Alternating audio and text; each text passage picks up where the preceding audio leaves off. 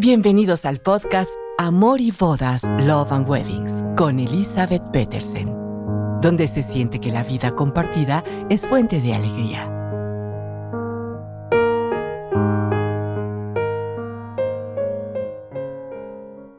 Y vaya que el tiempo vuela. Así de rápido como preparan la boda, que parece que le falta primero mucho y luego se viene volando y ¡pum!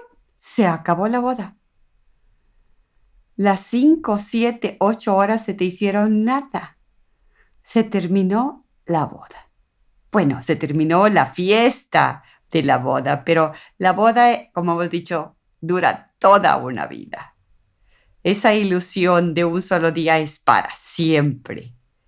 Hay que trabajarle, claro, lo hemos platicado ya con frecuencia. Pues así como voy a hablar de después de la boda con quién, y me estoy refiriendo con quién, al vestido de novia. Esa joya que no deseabas que nadie ni la viera, ni la tocara, que no se arrugara, que no se fuera a ensuciar, que nada le pasara. El día de la boda solamente se goza, se aprovecha y después de la boda ¿Con quién será ese hermoso, vestido que tanto sueño e ilusiones te robó? Es así de rápido que cambia su sentido. No sé si ya les he mencionado aquel novio que llegó con el vestido de novia a nuestra planta de Specialty Cleaners en algún momento. El vestido venía en una bolsa de basura. Y él triste, triste, triste nos decía, me costó tan caro y me lo encontré en el cuarto conjunto de nuestra pieza, ahí abandonado, casi, casi lo tiro a la basura. Pues de perdiz quiero que se renueve. Entonces, pues antes de comprar el vestido hay que platicar con el novio cuáles serán nuestros planes después de la boda con el vestido y luego retomarlos también una vez que ya pasa el día en que usas tu vestido para tu boda. Y así como estamos hablando ahora, ya es el último episodio de el segunda temporada de Amor y Bodas. Y terminaremos esta segunda temporada hablando y después de la boda con quién se va ese vestido de novia. Bueno, pues tenemos muchas opciones de a dónde mandar nuestro vestido de novia a su renovación. Quizás la primera sería voltear hacia la tienda de la cual yo confío adquirir ese vestido, porque ellas tienen muchas ideas y muchos proveedores que les han funcionado para sus vestidos. Inclusive sé de tiendas que en forma gratuita limpian tu vestido de novia porque ahí fui donde lo compraste, donde lo adquiriste como un regalo hacia ti. Entonces hay que checar primero con ese proveedor, aquel que me ayudó a tener la magia de mi vestido si él no hace ese servicio o si no lo fuerce, ofrece de esa manera como yo lo estaba preparando, que lo ofrecía en forma gratuita, pues entonces sí nos pondremos a buscar tiendas donde puedan procesar mi vestido de novia. Y como todo tipo de proveedor, hay una gama grande de opciones. Y debo de determinar cuál es mi objetivo de mandar renovar mi vestido. Si deseo venderlo, y que vuelva a lucir tan lindo como el día en que yo lo encontré en la tienda, es obvio, pero la palabra tan fuerte, que el costo de su proceso quizás sea más elevado, por no decir es muy seguro que sea más elevado, un trabajo de un especialista, de alguien que se dedica a cuidar de corazón de los vestidos comparado con un negocio llamado tintorería o lavandería que procesa todo tipo de ropa y además entre sus prendas también los vestidos de novia. La calidad en el proceso de un vestido de novia tiene que de y la palabra es disminuirse, delimitarse, porque atiende muchísimas otras prendas. Entonces, ¿cuál es mi expectativa para decidir dónde invierto y envío mi vestido a procesar? Lo que sí es clave es hacerlo pronto. Las manchas con el tiempo se fijan y las que no parecían tener aparecen. ¿De cuáles hablo de las que parecía que mi vestido no tenía? Pues las manchas como de sudor.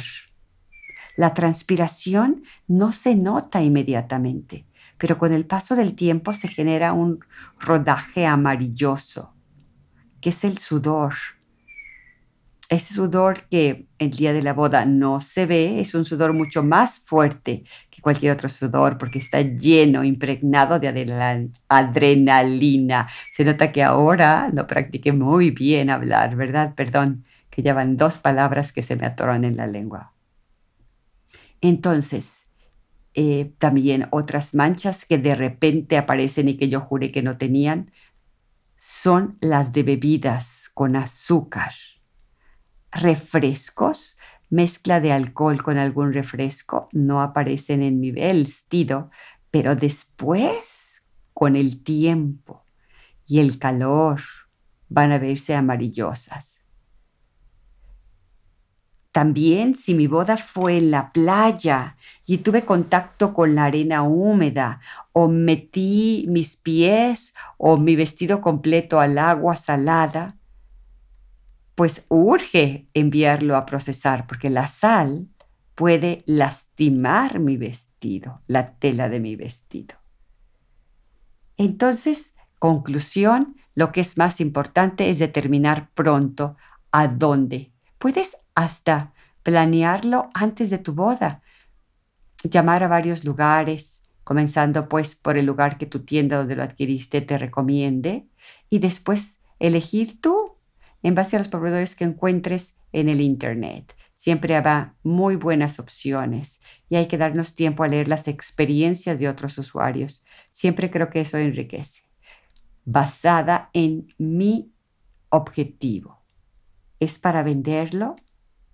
Solamente quiero conservarlo y que se procese lo mejor que se pueda, entonces sí puedo decir que puedo ir a cualquier lugar que se dedique a limpieza de vestidos, porque mi objetivo no es que se vea tan lindo como el día que yo lo adquirí. Es muy probable que tu vestido requiera algún trabajo de costura después de la boda, botones que se hayan caído, alguna bastilla que se haya soltado, si la tela transparente del mesh se abrió entre tanto, tanto abrazo. Y hay lugares en que procesan el vestido de novia que también incluyen esos pequeños arreglos de costura. Hay otros que no. Si mi vestido está lastimado, si le cayó pedrería, también hay que consultarlo cuando lo lleve. Y es muy importante saber hasta dónde son responsables, porque puede ser un lugar en el cual sea muy económico el proceso, pero que no te asegure ningún buen resultado es una prenda que vale mucho, no solo monetariamente, sino porque ya fue el vestido que te llevó al altar. Ya tiene un valor simbólico mucho más alto, que digo yo, que su valor económico. Entonces sí hay que cuidarlo muy bien, saber hacia dónde lo llevas. Y no es sorpresa, ¿verdad? Que yo por 30 años me dediqué a Specialty Cleaners, un centro que aún continúa, ya no bajo mi dirección, con gente y sangre nueva, pero existe esa opción de specialty cleaners, como un centro especializado únicamente en el cuidado del vestido de novia, los ropones y la primera comunión. Pero yo trabajé en eso 30 años y ya me doy cuenta que hay muchísimas otras opciones que pueden ser igual de buenas. Lo que es clave es qué objetivo tengo para saber cuál es mi opción, un lugar donde sean especialmente dedicados a ello, donde yo pueda ver cómo lo procesan, porque sé también que hay lugares que cobran muy económico, pero tú no conoces cómo es el proceso. Lo recogen en tu casa, se lo lleven a su planta, tú no conoces dónde está la planta, te avisarán que lo van a traer después y hay muchas variables que hay que tomar en consideración. En conocer el lugar físicamente, que sean una empresa que paga sus impuestos, está realmente establecida, puede darte más confianza y seguridad que sea un lugar en el cual lo cuidarán como lo es, un tesoro invaluable, el vestido que fue tu aliado el día de tu boda. es otro detalle que hay que considerar antes de comprar el vestido. ¿Qué queremos hacer después de la boda con él? ¿Y cuándo y cómo vamos a asegurarnos que vuelva a su estado original si nos importa? ¿Se acuerdan que hace unos años había una moda todavía? De repente se oye the trash, the dress, el cual trash quiere decir basura, echar a perder el vestido de novia después de la boda. Era como un objetivo a cumplir. Si tú eres de esas novias que dices, bueno, yo quiero hacer un trash de dress, pues también hay que comentarlo con el novio antes de invertir en el vestido, ¿no creen? Porque luego podría ser un tema de discusión, tanto que costó y acabó quemado, pintado, ahogado. Entonces son datos muy importantes que saber qué hacer con el vestido.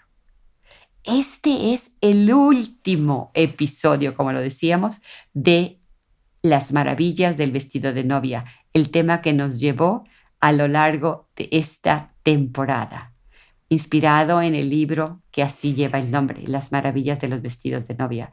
Es una probadita de este libro, estos cinco episodios. Espero que los hayan gustado. Yo me ilusiono cada vez que platico sobre vestidos de novia porque cada vestido es una historia. Eso voy a platicarles que eso será nuestro interludio de la próxima semana. Historias de vestidos de novia. Les envío un abrazo fuerte, espero haber tocado sus corazones recordando esa maravilla del vestido de novia. Y si tú eres de esas novias que, híjole, hace muchos años que no le he hecho nada al vestido, está como me lo entregaron después de que vinieron de miel. O mi hija se va a casar y hay que buscar donde dejé mi vestido. Pues también se puede restaurar y volver a ser como nuevo. Nunca es tarde para mandar a renovar tu vestido de novia. Eh, quiero ir de ti, no se te olvide escribirme amor-y-bodas-podcast.com o hacerme un, un comentario en el Instagram de Amor y Bodas Podcast. Muchísimas gracias y perdón que ahora fue como un trabalenguas. Hasta pronto. Gracias por escucharnos. No olviden que la boda es un día y el reto de decidir vivir en el amor es de cada día. Esperamos sus comentarios en amorybodaspodcast.gmail.com. Hasta la próxima.